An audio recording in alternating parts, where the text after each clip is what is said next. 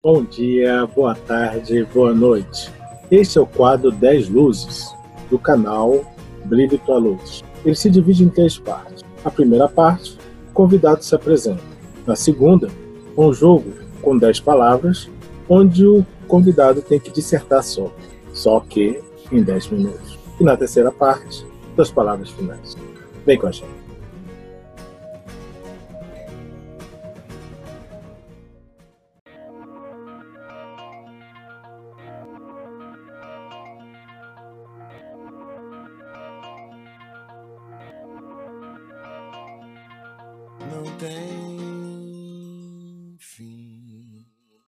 Oi, Conceição, tudo bom? Tudo bom, querido? Boa noite. Boa noite. Gente, Conceição é minha mestra, tá? Eu comecei na doutrina, lá no Greenfield Atualpa. Ela me pegou pelo braço e me mandou fazer um monte de coisa para me melhorar como pessoa. Então, eu devo muito a ela. Campo da arte, da campo da, do estudo. Então, mais, mais de meras palavras. Os meninos estão bem? Rafael tá bem? Tá bem, tá bem, graças a Deus. Tá.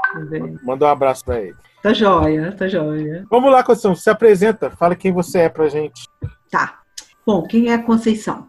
Conceição, é, hoje eu sou uma mulher aposentada, com 57 anos, é, tenho um filho com 18 anos, sou espírita, sou a primogênita de uma família de oito filhos. É, atu- minha casa-mãe, como eu costumo falar, é o Grêmio Espírita Atualpa Barbosa Lima, para onde eu fui é, a partir dos meus quatro anos de idade, né? E lá é que tem muito a ver tudo que eu aprendi é, como ser humano. Eu acho que até que o fato de eu me integrar lá na infância e depois na juventude e começar lá na juventude a fazer trabalhos voluntários me ajudou muito agora nesse momento. De há uns três anos é que eu me aposentei e ver, receber a aposentadoria como um presente, porque até então eu ah, nunca deixei de realizar os trabalhos voluntários na Casa de Atualpa, mas eu diria que lá foi a minha grande escola como ser humano, né? até porque eu vejo a doutrina espírita como uma um, um, um, mais do que uma religião. Eu vejo ela como a minha filosofia de vida e ela tangencia todas as áreas do conhecimento humano. E nós tivemos a oportunidade, que foi uma abertura a época que o Grêmio Espírita Atualpa deu para a mocidade, né, sob a coordenação do nosso irmão Viana, então o fundador da casa, que eu tenho como um pai espiritual, realmente. Ele nos deu a liberdade, à época de o que a gente chamava da antiga, a gente chamava até de mocidade, não era nem de juventude, né? Mocidade Espírita Irmã Zélia, ah, éramos um grupo em que os, nós, jovens, então, é que organizávamos os nossos estudos, nós é que definíamos as atividades que nós iríamos realizar, e ele teve uma iniciativa, até pela mediunidade que nosso irmão Viana tinha, uma conexão muito grande com o mentor da casa, que é a Clopa Barbosa Lima. Ele, ah, ele foi ele quem nos iniciou no estudo e prática da mediunidade, no que hoje se fala estudo e prática da mediunidade. Nós começamos a frequentar, eu junto com os outros jovens, né, que fazemos parte da mocidade, éramos em torno de umas seis, oito pessoas, a frequentar a uma reunião mediúnica em que a maior parte a gente realizava estudos e depois se exercitava na psicografia, sob a coordenação de uma pessoa experiente, que chamaríamos hoje de mentor.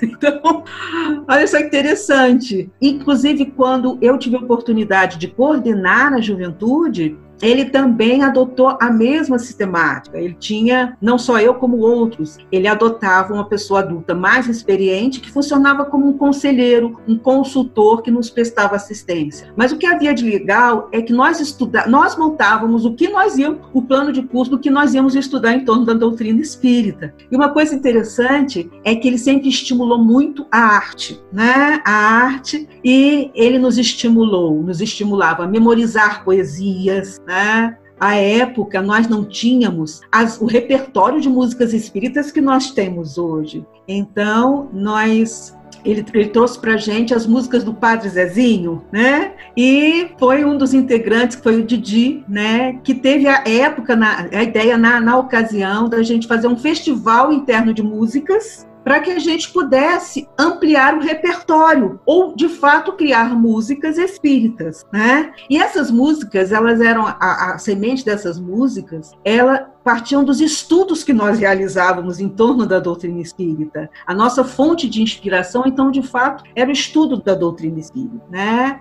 E o que é interessante também é que nós realizávamos projetos, nós não apenas estudávamos a doutrina, nós tínhamos que pôr a mão na massa, né? E esses projetos, sob a coordenação do que eu falei dos mentores, dos consultores, eles, esses projetos assambarcavam todas as atividades dentro da Casa Espírita. Evangelização da infância, o que chama hoje de evangelização da infância, juventude, divulgação doutrinária, organização dos estudos, a prática, né, o estudo e a prática da mediunidade, tudo junto e misturado, e era muito gostoso. À medida que nós íamos né, amadurecendo e outros evangelizando, se integrando, nós acabávamos assumindo um pouco a evangelização e mentoria deles também na coordenação desse trabalho. Né? E quando a gente tinha, eu me recordo, dúvidas em torno de algum tema, inclusive sobre sexualidade. Nos meus vinte e poucos anos, eu estava com uma série de dúvidas. A gente teve a abertura da direção da casa. Nosso irmão Viana teve que seguir para o Rio para poder prestar assistência à família.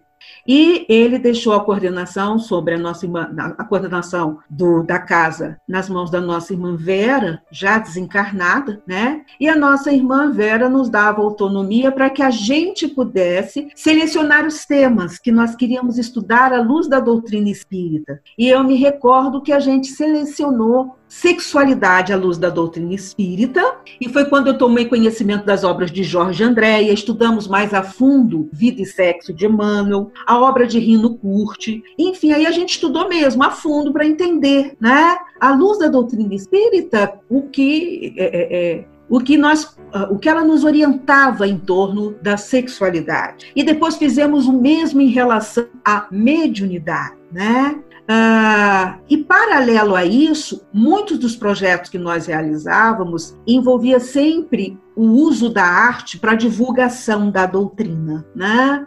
Ah, então nós fizemos muitas palestras nas quais a gente utilizava a arte, né? A gente inseria um esquete ou uma música, né?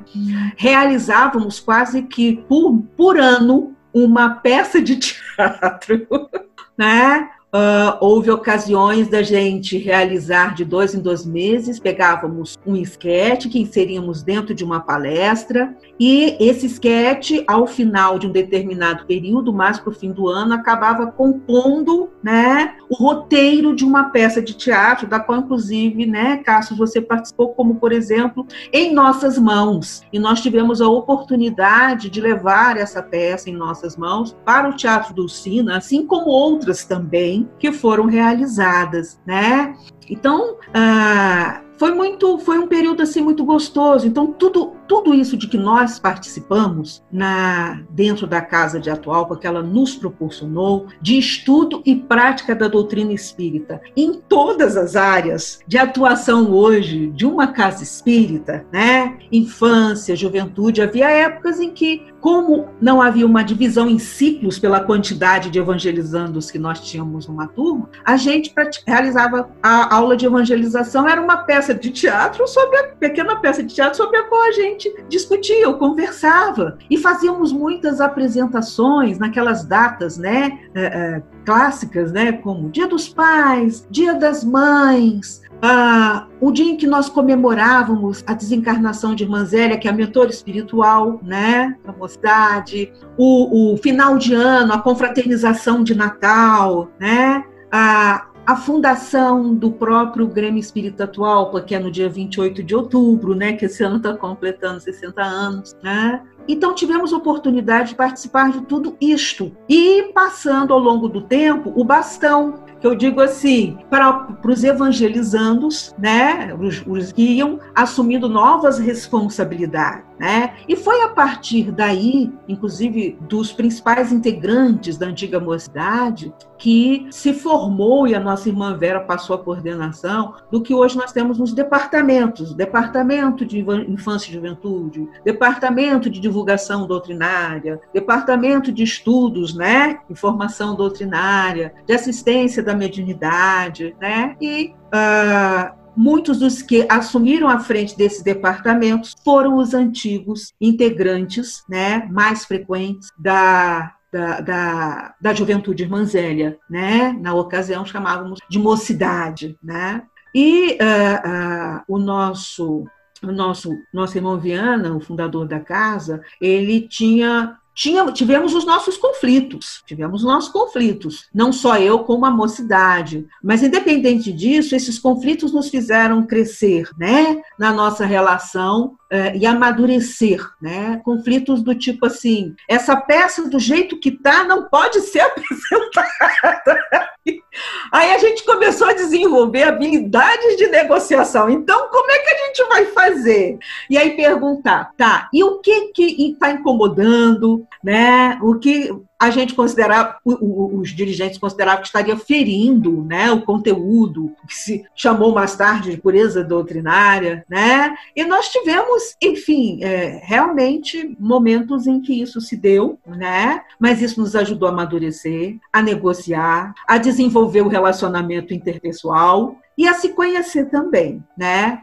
Então, uh, e tudo isso ajudou não só a mim, mas a todos os antigos integrantes da juventude a desenvolver competências. Competências que hoje são muito valorizadas no mercado, se fala gestão das emoções, autoconhecimento, né? as habilidades do profissional do futuro ao longo dessa vivência que nós tivemos é, no serviço voluntário do Grande Espírito atual, a gente desenvolveu, né? E paralela a isso, a minha vida profissional, né, se deu. E eu nunca abri mão uh, das atividades no, na casa de Atualpa, do serviço voluntário, em função das minhas atividades profissionais. Uma hora ou outra a gente se viu na contingência de pedir uma licença, mas nunca integral, porque a gente sempre sentia que parte do nosso equilíbrio emocional estava ali, na, na convivência com os nossos irmãos, onde a gente aprendeu a se conhecer, a se relacionar, a fazer contato, estabelecer afinidades com os mentores espirituais da casa, né?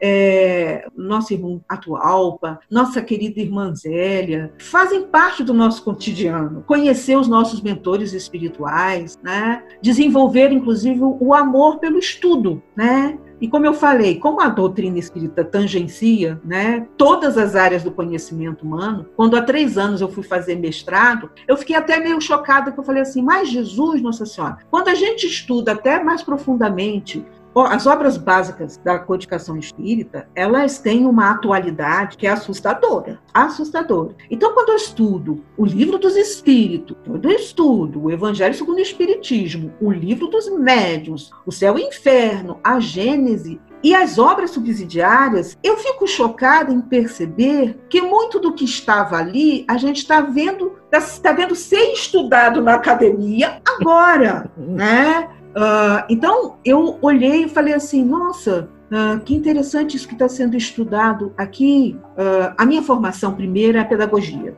Né? Eu fiz pedagogia na UNB, depois eu fiz letras, português e espanhol no CEUB. Mais tarde, quando eu deixei a, a, antiga Fundação Educacional, hoje Secretaria de Educação Educacional, onde eu trabalhei com alfabetização, que eu me integrei na Caixa Econômica, né? Eu fiz especialização em marketing e, por último, atuando na área de educação corporativa, eu fiz um mestrado em gestão do conhecimento e tecnologia da informação.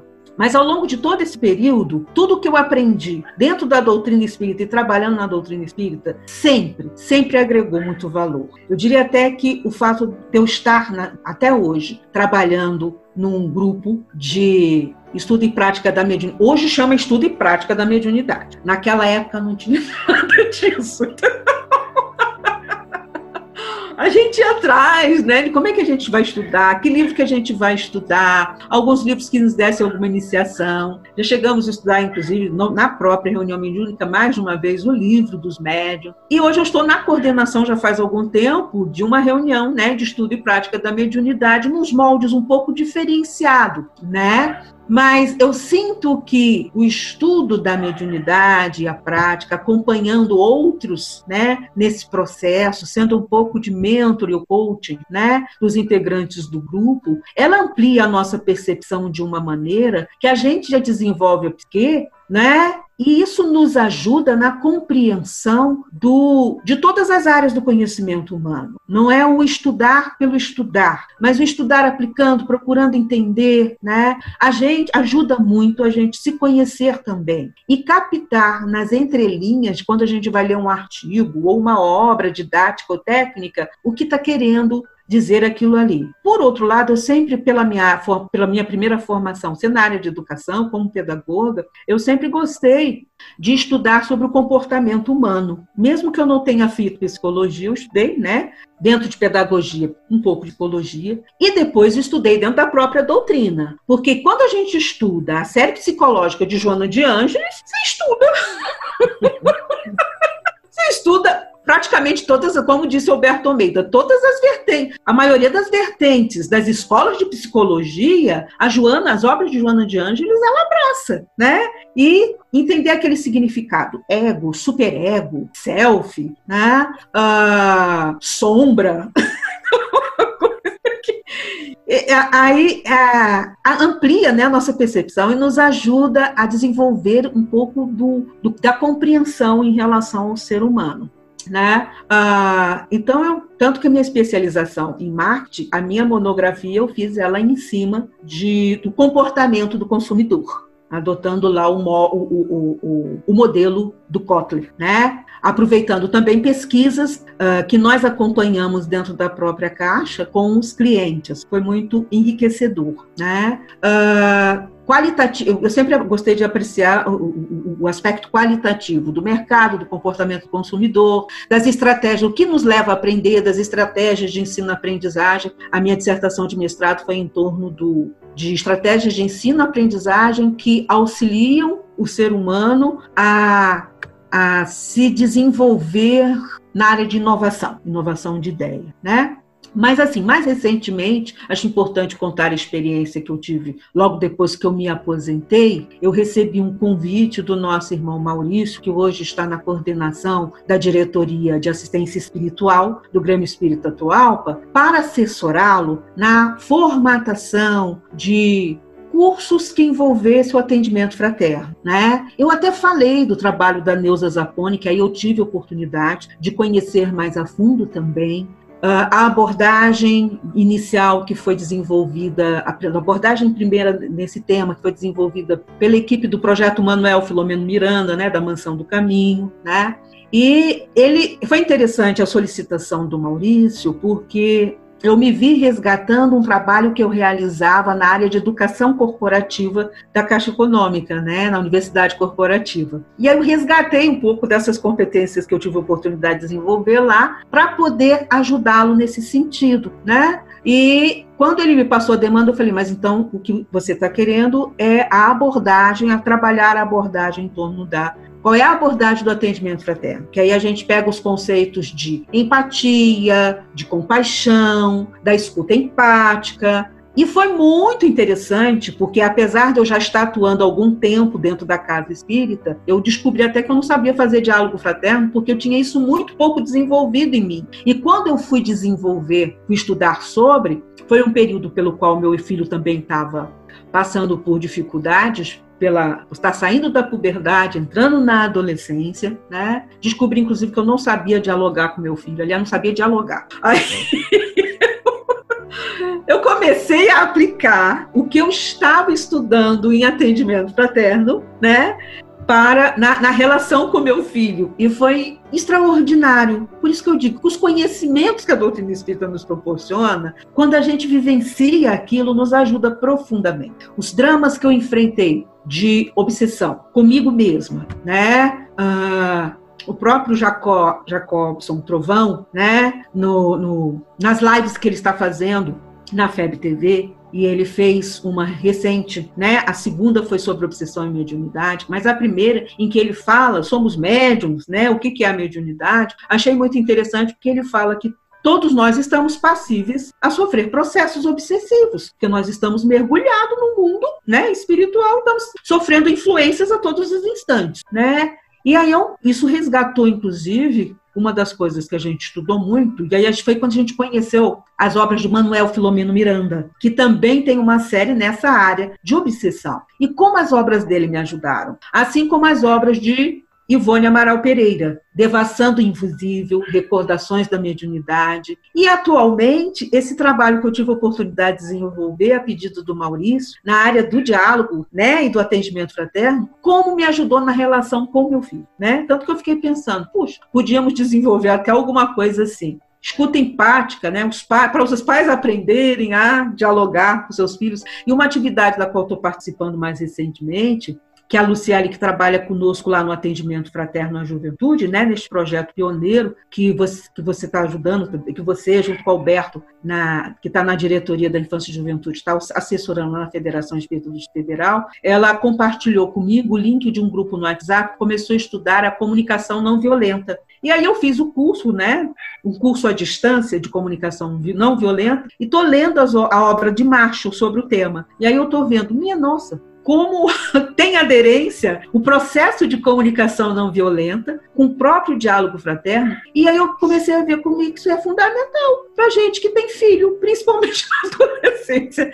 para aprender a conversar com os filhos, porque o processo é muito interessante, né? E aí eu estou fazendo parte desse grupo. Tivemos a última reunião, a primeira reunião o Rodrigo Brandt que está dirigindo, né? É um grupo no WhatsApp fechado. E o que eu achei gostoso é que eu percebi que eu era a pessoa o jovem mais experiente ali, mas por outro lado menos experiente no sentido de vivências, é, e é muito gostoso estar convivendo com pessoas é, de uma outra faixa etária, né? Está sendo muito gratificante para mim. E para mim o grande elixir da juventude é conviver com a criança e com o jovem a cabeça, né, deles, tanto que quando o Rafael veio para minha vida, é, eu me lembro de um colega do trabalho que falou: Olha, filho é um upgrade na vida da gente. E eu descobri que não só filho, mas a gente se permitir a conviver com pessoas com uma mentalidade mais jovem, conviver com a juventude, conviver com as, com as crianças, a gente está se vendo sempre na contingência de ampliar e de melhorar a nossa percepção. E agora, nesse período do coronavírus, né, do, da pandemia, do. Vou substituir isolamento social por um termo que eu achei muito bonitinho que o Simão Pedro colocou na, nas lives, nas palestras dele, né? Recolhimento social. Estou entrando, né? Vai para dentro. Eu, eu, peguei uma série de cursos, de livros que abordam autoconhecimento. Estou fazendo uma, um, uma psicoterapia coletiva à distância com o Marlon Reikdal. Vai para dentro, né? Aliás, até recomendo no site, no, no, canal dele do YouTube é o psicólogo Marlon Reikdal. Extraordinário em que ele adota psicologia analítica, né? E está é, tá sendo extraordinário. Estou aproveitando esse período, exatamente, estou fazendo curso de autoconhecimento e meditação, promovido pelo, pelo Haroldo Dutra, né? em parceria com o Saulo César, que está assessorando ele nesse projeto. Afora outros, os meus youtubers são Rossando Klinger, Alberto Almeida, Haroldo Dutra, uh, Marlon Riquidão, né? E, e, e, é, um, é, uma equipe assim, um pessoal com quem a gente aprende muito, né? E eu tô aqui hoje o meu hobby é aprender a aprender.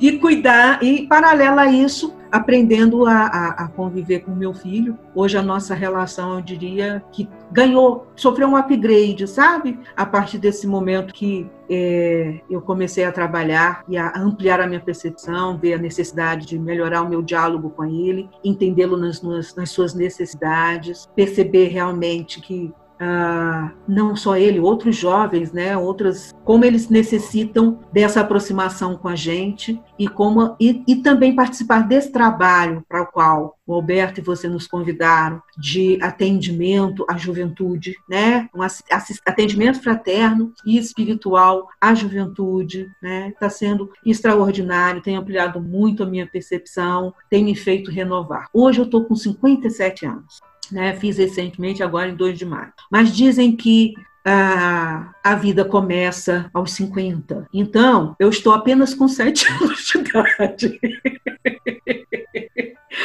E segundo falam, segundo dizem, reputam isso, eu acho que Galileu Galilei. Quando pergunto para você quantos anos você tem, ele, ele, diz, ele uma vez com aquelas barbas, né, já brancas, ele falou, ah, eu tenho sete anos, porque ele considerou não, quando se fala quantos anos a gente tem, não o que a gente já viveu, o que a gente ainda tem para viver, né? Então eu estou pensando aqui que eu acho que eu ainda tenho mais uns 35, 40 anos pela frente. Então, eu acho que dá um, um, um tempo bom para a gente fazer, para a gente brincar bastante, aprender muito, né? E se aperfeiçoar, se ajudar e ajudar as pessoas que estão ao nosso redor. Eu acho que é isso. Acho que eu falei. Boa importante é isso. Vamos lá, 12 palavras, estou embaralhando, tá? Embaralhando, uhum. não estou vendo nada. Atenção, soltar o tempo aqui, 10 minutos. Legal. Vai, começando, hein? Espiritismo. Espiritismo, para mim, se resume naquela música, naquele hino, né? Doutrina de amor e luz, ciência, fé e consolação, prometida dois mil anos por Jesus, diretriz da humana perfeição. É algo que eu tenho vivido na minha existência. Para mim, espiritismo é isso. Arte. Arte. Arte é vida. E aí eu quero aproveitar eu assisti recentemente, acho que foi um dos primeiros vídeos do Haroldo Dutra no canal Odisseia, onde ele fala dos sete elementos do homem integral. E o primeiro elemento que ele diz, ele coloca em arquétipo. E o primeiro arquétipo do homem integral é o artista. Aí eu falei, nossa, Haroldo Dutra agora me ganhou. Porque, Porque o artista? Porque a gente até no Grêmio Espírito Atual trabalhou dessa maneira, né? O, o, de despertar, não tem assim, uma, a gente sempre fez tudo com por amor, né? É, o que a gente busca das pessoas é o quê? Boa vontade e disposição para fazer o trabalho. E o que ele coloca é que todos nós, como filhos de Deus, somos co-criadores. Então nós temos a capacidade de co-criar. E isso nos faz um artista por natureza. Então, para mim, arte é vida. E é a arte a linguagem das emoções. Por isso que o século XXI é o século das artes. Ah, amizade. Amizade. Para a gente poder crescer e se desenvolver, né, a amizade ela se torna fundamental a gente começa a aprender a desenvolver a amizade na relação em família. Isso nos ajuda muito no nosso relacionamento posterior, né? Então, amizade eu coloco aqui como um sentimento, a prática do, da, da a, a vivência da fraternidade desse sentimento de fraternidade que a gente começa estabelecendo com o nosso próximo mais próximo. Né? E nesse sentido, ela é fundamental, porque a gente não, não evolui, a gente não cresce né, sem o outro. E a relação com o outro, quando existe amizade, nossa, a gente vai longe. E mesmo quando não existe amizade, existe o desafio de transformar, né, a relação em amizade, né? Então, para mim, ela é a prática da fraternidade que começa na vivência em família. Isso. Sexo. Sexo é um presente de Deus. Aí eu vou me lembrar a carta de Spinoza, né? Que aí perguntaram pro pro Einstein, né? Você acredita em Deus? Eu acredito no Deus de Spinoza. Eu tive a oportunidade de recentemente ler sobre o Deus de Spinoza. Aquilo ali é uma poesia pura. E na lá ele coloca: sexo é um presente de Deus é por onde flui a vida, né? A gente pensa que é da união de dois seres que, né, nasce, se cria, né, um novo corpo, tá? Mas a gente aprendeu também estudando sobre sexualidade à luz do espiritismo que ela é energia criadora, né? ela está presente não apenas no processo reprodutivo, mas em tudo que a gente faz. Um artista usa, nesse sentido, a energia sexual a todos os instantes, né? A todo momento. Ela está na amizade, porque no afeto, num abraço, num olhar, num aperto de mão, a energia sexual está presente, né? Então ela é, é um material, ela é um presente de Deus, é a energia utilizada para a cocriação. É assim que eu vejo. Sabe? Jovem. Aí eu me lembro aqui de uma música do Tim e Vanessa, que eu acho linda. Juventude e Vida, né? Juventude e vida, o saber namora o coração. O pai conta com a definição de quem na verdade valoriza a vida. Você fala juventude, né? Ou foi jovem? Jovem, foi? A palavra? Jovem. É um estágio, a juventude é um, um, um estado, um estágio da nossa evolução, né? Agora, o jovem, o jovem é um ser desafiador. Ele é, é, tão gostoso quando a gente consegue crescer e manter esse jovem dentro de si. Porque ao mesmo tempo, pensando não apenas numa faixa etária, mas num estado de espírito, né? É, essa energia, esse, esse, é, sentir esse jovem na gente e conviver com o jovem, como eu falei, ele é o elixir da, da, da, da vida eterna em que sentido? De manter a nossa cabeça sempre aberta para novos horizontes, né? Então, é assim que eu vejo o jovem. O jovem é um, é, é, é um ser, é, um, é uma, é, o jovem como pessoa, né? É um, um, um ser humano que requisita da gente compreensão, mas ele tem um olhar e, e, ao mesmo tempo uma cabeça aberta, porque ele tem um olhar pela própria, pelo próprio estágio em que ele está da juventude, um olhar diferenciado para o cenário da, da, da, da humanidade. Quando a gente consegue se conectar com esse olhar, a gente, sem precisar fazer estudos de cenário, consegue perceber uma nova linguagem, um novo tempo que a gente está vivendo, né? É assim que eu vejo. Lar, nossa, o lar é, é o local onde a gente exerce, é o cadinho, é um, é um, é um, é um espaço, é um, é um laboratório de vida e é um local onde a gente tem a oportunidade de exercitar in natura todas as potencialidades da alma, todas as potencialidades. Não seria hoje quem eu sou se não fosse o lar do, qual eu vim, né, a Conceição. E é interessante que ele, ele vai se ampliando, né? Quando a gente, o lar vai se ampliando, né? Uh, é muito mais do que só a Constituição, aquela Constituição primeira, né? Quando a gente aprende essas, essa, a fraternidade, a tolerância dentro do lar, a, a gente desenvolve uma capacidade de conexão com com as outras pessoas, né, de ampliar a nossa capacidade de se relacionar com o outro, né, de uma forma maravilhosa. O lar é a primeira escola, sem sombra de dúvida. Exemplo, exemplo, e aí eu vou pegar as palestras do Rosandro, que elas são muito enfáticas nesse sentido. Exemplo não é o melhor meio. Não é o melhor meio de educar. Ele é o único. E no que se refere à relação com o outro, é o exemplo. O exemplo ele é fundamental, né? O exemplo é o melhor, é, é, o, é o único meio de se educar de forma efetiva, eficiente, é o exemplo. É o exemplo, né? Então, começa desde vou mostrar como é que faz um bolo, vou mostrar Vamos mostrar. E aí a gente começa né, a fazer o bolinho, cozinhar, costurar, né? É o exemplo. É a grande estratégia de aprendizagem. Paz. Paz, para mim, é a capacidade de, no meio é, é, é, a confiança infinita em Deus. Estava até lendo sobre isso no culto do Evangelho no ar hoje, né? Aquela passagem que Jesus acalma a tempestade, os discípulos ficam indignados, porque Jesus estava ali calmo, dormindo. E, aquele, né, quase que o barquinho se afundando, e eles chamam Jesus, é Jesus, mas por que que vocês, ó oh, homens de pouca fé? E aí o José Carlos de Luca comentando, né, por que que Jesus agiu assim? Porque ele possui uma confiança irrestrita no Criador, em Deus. E quando a gente desenvolve essa confiança irrestrita, a gente está em paz. Porque pode estar o caos ao nosso redor, né? Mas a gente está em paz. É isso. Viagem.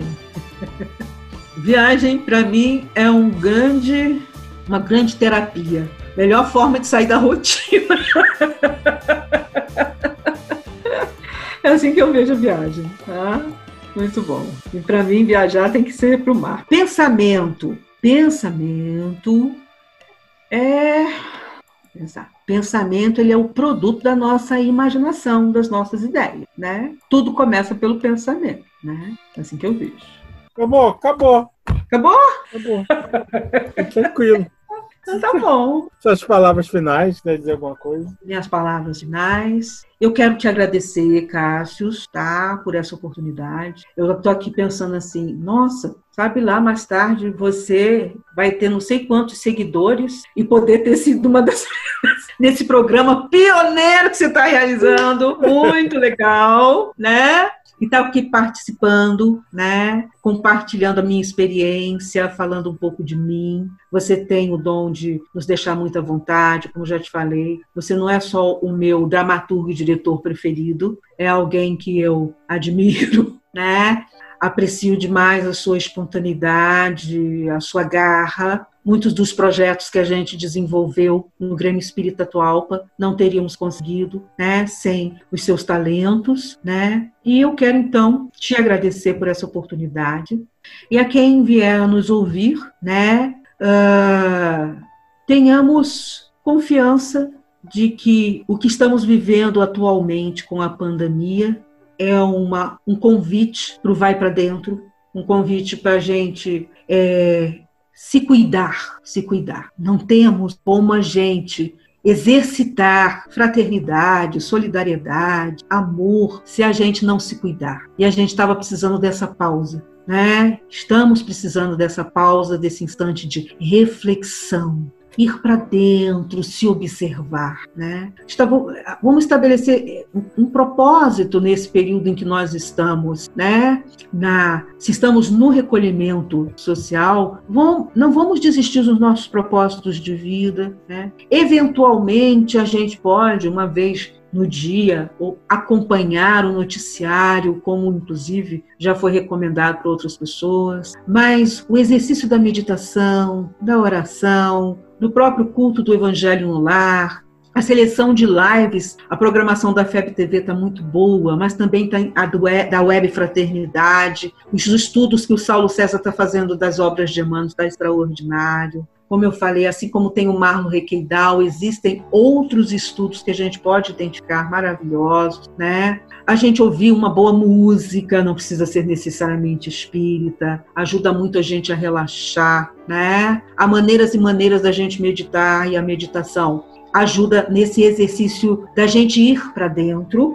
né? É muito importante para a gente poder manter a paz, a gente conhecer as nossas emoções. Na hora que quiser dar um ataque cardíaco, a gente inspira, expira e lembrar o seguinte: Todos nós temos um anjo guardião, um espírito protetor, e ele está com a gente. Tem uma pleia de espíritos bons que estão nos acompanhando neste processo. Além dos espíritos protetores, nós temos os espíritos familiares. É só a gente usar o recurso da oração do pensamento que a gente faz a ligação com ele, né? Para nos ajudar neste processo. E aí muitas vezes eles que nos induzem para assistir, por exemplo, um programa como este, né, que o Cássio está promovendo, né, para a gente ir lá no Deezer, no Spotify, encontrar um, um podcast interessante que nos dê uma luz. A gente vai ver uma live é, no, no Instagram, no Facebook, que nos passe mensagens de otimismo e esperança. Existem também muitos cursos gratuitos online disponíveis na internet que podem, enfim, nos ajudar, né, para a gente poder passar da melhor forma possível por